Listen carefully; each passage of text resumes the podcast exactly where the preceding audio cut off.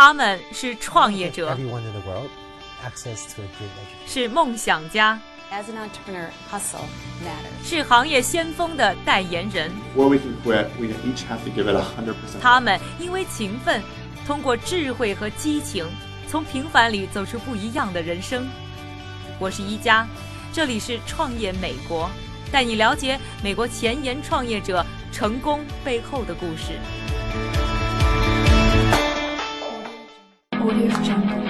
欢迎收听《创业美国》，我是一加。我们的节目将从创业出发，带你一起了解一下中国以外的世界在往哪个方向走，海外的年轻人们又在用什么样的步伐追求着各自的梦想。上一期的节目当中呢，我们向大家介绍了 Airbnb 这家被称为全球共享经济鼻祖的创新公司。在上一期的节目当中呢，我们谈到他的三个创始人如何在自己生活的困境当中找到了创业的灵感，同时又如何借助大选呢短暂获得了媒体的关注，又怎么样在创业的初期不断的挣扎。说到呢，为什么 Airbnb 在创业初期如此困难啊？我觉得呢有几个原因。一方面呢是他们其实是为呢普通人，为很多的草根呢在创造服务的新概念，所以想让那些啊生活在社会顶端的投资人马上理解呢是不太现实的。另外就是他们满足的是当时呢其实还并不存在的需求，所以呢也需要更多的耐心和时间呢去培养市场。我在采访 Nathan 的时候呢，也问他在开始做 Airbnb 的时候最难的是什么？他说啊，其实呢，说服那些呢旅行的人们去用他们的服务并不难，更难的其实是说服那些有空余房间的人去做房东，把房子租给陌生人。喜欢旅游的人很多，他们会上网寻找新的旅游方式，搜索最好的价钱。但是对于房东来说，谁都可以是房东，但没有人期待成为房东.换句话来说，房东是需要被启发的。多次的尝试呢，没有任何的进展，三个人也在考虑是不是要放弃。但是他们同样觉得，在真正放弃之前，一定要百分之百的尽自己的全力。就在这个时候呢，有人建议啊，他们要去 Y Combinator 一个著名的孵化器试一试。于是呢，三个人就把这次机会呢当成是 Airbnb 的最后一搏。说到这里呢，先要和大家介绍一下到底什么是 Y Combinator。这个孵化器呢，建立于2005年，被《纽约时报》呢誉为是硅谷的创新企业制造机。到2013年底呢，已经孵化了将近600个企业，帮他们整体融资超过17亿美元。加入呢 Y Combinator 呢，被很多的创新企业看作是最好的起点。除了 Airbnb、Dropbox、Reddit 这样创新企业中的明星呢，都是 Y Combinator 当中走出来的。Nathan 说呢，加入 Y Combinator 孵化器绝对是 Airbnb 开始真正腾飞的转折点。But what we said is before we can quit, 我们当时说好，在放弃之前，所有的人一定都要百分之百的尽力。我们一起住在公寓里边，早上八点一起起床，夜里十二点一起睡觉，全天都在工作。我们只有在吃饭、洗澡和去健身房的时候会休息。当时真的是非常的专注，一周六天都是这个状态。在 Y Combinator 的十三个星期，Airbnb 发现了巨大的变化，而带来这一切变化的是 Nathan、Brian 和 Joe 获得的一个很大启发。这一启发来自于 Y Combinator 的创始人之一 Paul Graham。Paul 一直就是 Y Combinator 的精神领袖。说到当年在 Y Combinator 的最大收获，Nathan 告诉我，他从 Paul 那里学到的最重要的一条，就是在创建的初期，规模小并不是问题。Paul 的这句信条呢，让三个人都受到了启发。他们呢开始把关注点呢集中在单个的市场，国际化的旅游城市呢，纽约就成了他们当时的首选。Nathan、Brian 和 Joe 一起来到纽约，并开始和仅有的二十多个房东打电话，并上门帮他们拍摄房间的展示照片。借机呢，还会请他们出去喝一杯，和他们讲述呢自己公司成长的故事。除此之外，他们还会对房东提出建议，教他们如何更好的在 Airbnb 的网站上设计自己的网页，让房子更加吸引人。这些房东也被三个年轻人的热情和真诚打动了，开始积极的配合他们。Uh, Paul Graham 当时就跟我们说，虽然你们想建立的是网络公司，但是一开始呢，不要急于把企业做大。换句话说，就是你要是想创建一个公司，必须得先挽起袖子来亲自去做。那么做出一点成绩之后，再让公司自行运转起来。那个时候我们在纽约只有二十多个房东，我们就打电话跟他们说，我们想过来给你们的房间拍照，而且这些拍照都是免费的。见过这些房东之后呢，纽约的这二十多个出租屋就有了漂亮的照片，有了合适的价位，并且有很详尽的描述。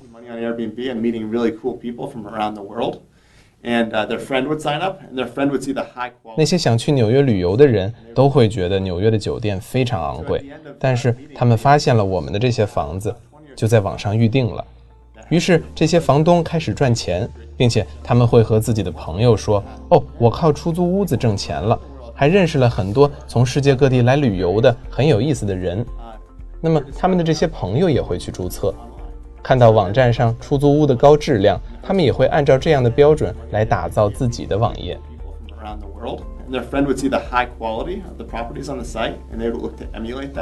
Paul Graham 有一句名言：“有一百万个人喜欢你，不如有一百个人爱你。”就是这句话让 Airbnb 的三个创始人意识到，拥有并培养首批拥护者比什么都重要。也就是三个人在纽约培养的这第一批房东。和他们满意的顾客成了 Airbnb 的活广告，也标志着 Airbnb 成功之路的开始。纽约的经历之后呢，三个创始人更加的明白，帮助房东们更好的推销他们的房间，就是在帮助自己做生意。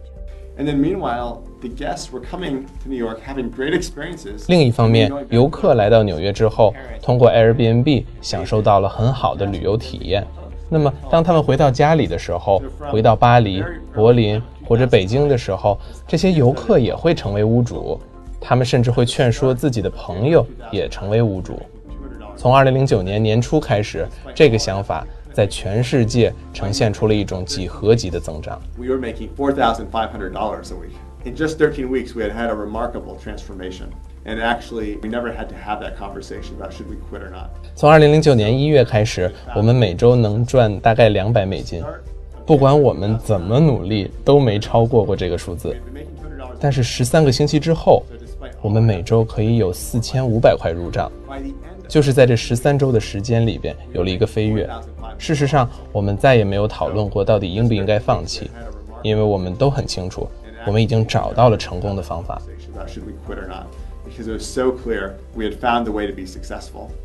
十三周过去了，他们不但自己的经营状况发生了改变，还有投资人直接找上门。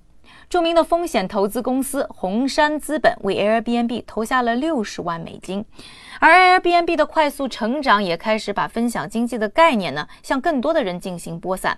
同时间出现了一批呢类似的创新企业，比如说打车软件 Uber 以及零工寻找软件 TaskRabbit。这些创新企业的共同点就是提供了一个让用户可以进行点对点对接服务的平台。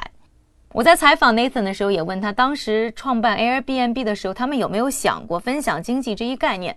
他告诉我，他们创建 Airbnb 的时候都不知道这个概念的存在，也没有想到呢自己的公司呢竟然会成为一个新的创新概念的代名词。Airbnb 创建于2008年，正好就是美国爆发金融危机的那一年。Airbnb 创建没多久，自己的发展上就遇到了首个大问题。但是 Airbnb 这家公司却帮助很多的人度过了自己人生当中的难关。很多人在这一年里边非常不幸丢了工作，或者是没有钱付房租了。人们急于想挽救自己的家，于是发现了 Airbnb。我们收到了很多类似的信件，他们就说：“嗯，你们救了我们的房子，或者说你们让我可以养活自己的家人了，你们让我。”放弃了原先自己的工作，去追求了一份真正感兴趣的事业等等，所以我会想把我们的房东想象成是一个个的微型企业创业家，由我们来给他们提供工具，而他们自己呢想办法把生意经营得更红火，而且很多人还因为 Airbnb 成为了朋友，甚至最终走到了一起。说到了分享经济在未来的发展呢，Nathan 非常的自信。而他们自己的公司其实已经开始改变整个酒店业的版图。Airbnb 在全球分享的住所数量早已经超过了洲际酒店和希尔顿酒店的房间总和。他们现在的市场估值呢，也足以让世界上任何一个酒店企业眼馋。而随着规模不断的增大，Airbnb 要处理的一个重要的问题就变成了如何能够保证如此多的房间都能给用户提供较好的旅行体验。为此，在2013年，Brian 还请出了 Chip Coney 加盟。Chip Coney 自己就是一个创业者，曾经经营自己的精品酒店有三十年的历史。Chip 加盟以后，进一步的帮助 Airbnb 健全质量监管的机制。所有的房东都能获得一份指南，帮助呢房东更好的规范他们提供的服务，同时还有评分机制监督他们的服务效果。这一次去 Airbnb 的时候呢，我也见到了 Chip。Chip 告诉我，作为一个酒店业的资深人士，愿意加入像 Airbnb 这样的创新企业，是因为他觉得 Airbnb 把旅宿呢带回到了酒店业最初的样子。他觉得呢，在没有 Holiday Inn、没有香格里拉的年代，人们都是为彼此敞开家门。而 Airbnb 正是把这种最朴素的方式再带回到我们的身边。Nathan 也觉得，希望 Airbnb 不只是给人们提供一个可以暂时居住的房间，而是希望成为人们旅行和了解世界的一部分。我们的特别之处在于，你可以进入 Airbnb 的情境，去感受别人的生活，这是一种全新的旅游体验。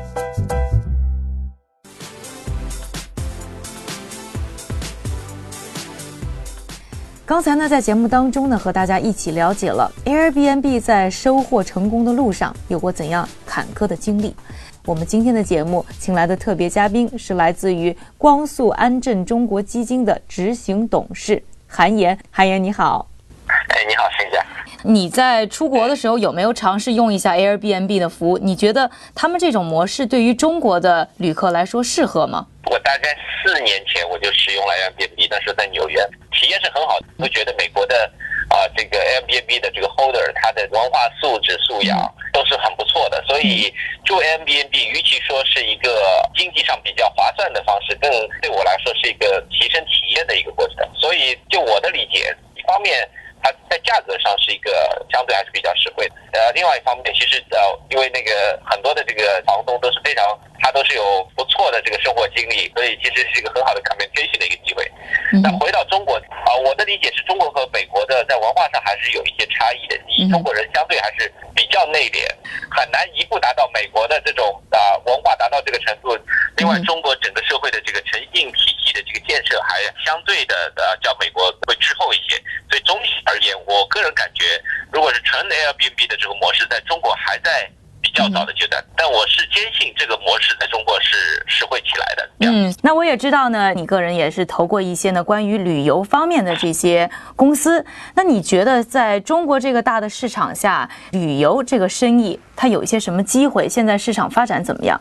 嗯，其实我们从零八年就开始关注中国的这个旅游行业，因为你知道中国的最大一个特点就是人口基数大。近几年国内的旅游市场很大的啊，另一个机会就是。中国人要走出国门，假设每一个中国人都去海外一次的话，这个市场一定是世界上最大的这个海外游的旅游市场。嗯，那你们在选择呢各种各样的创新企业的时候啊，你们的一个标准最最看重的是哪些因素呢？这是个挺大的话题，但总的来说，主要看重的方向，第一还是团队啊，看这个团队是不是有有这个啊能力来 handle 这个事情。对旅游而言呢，其实旅游是听似非常好玩。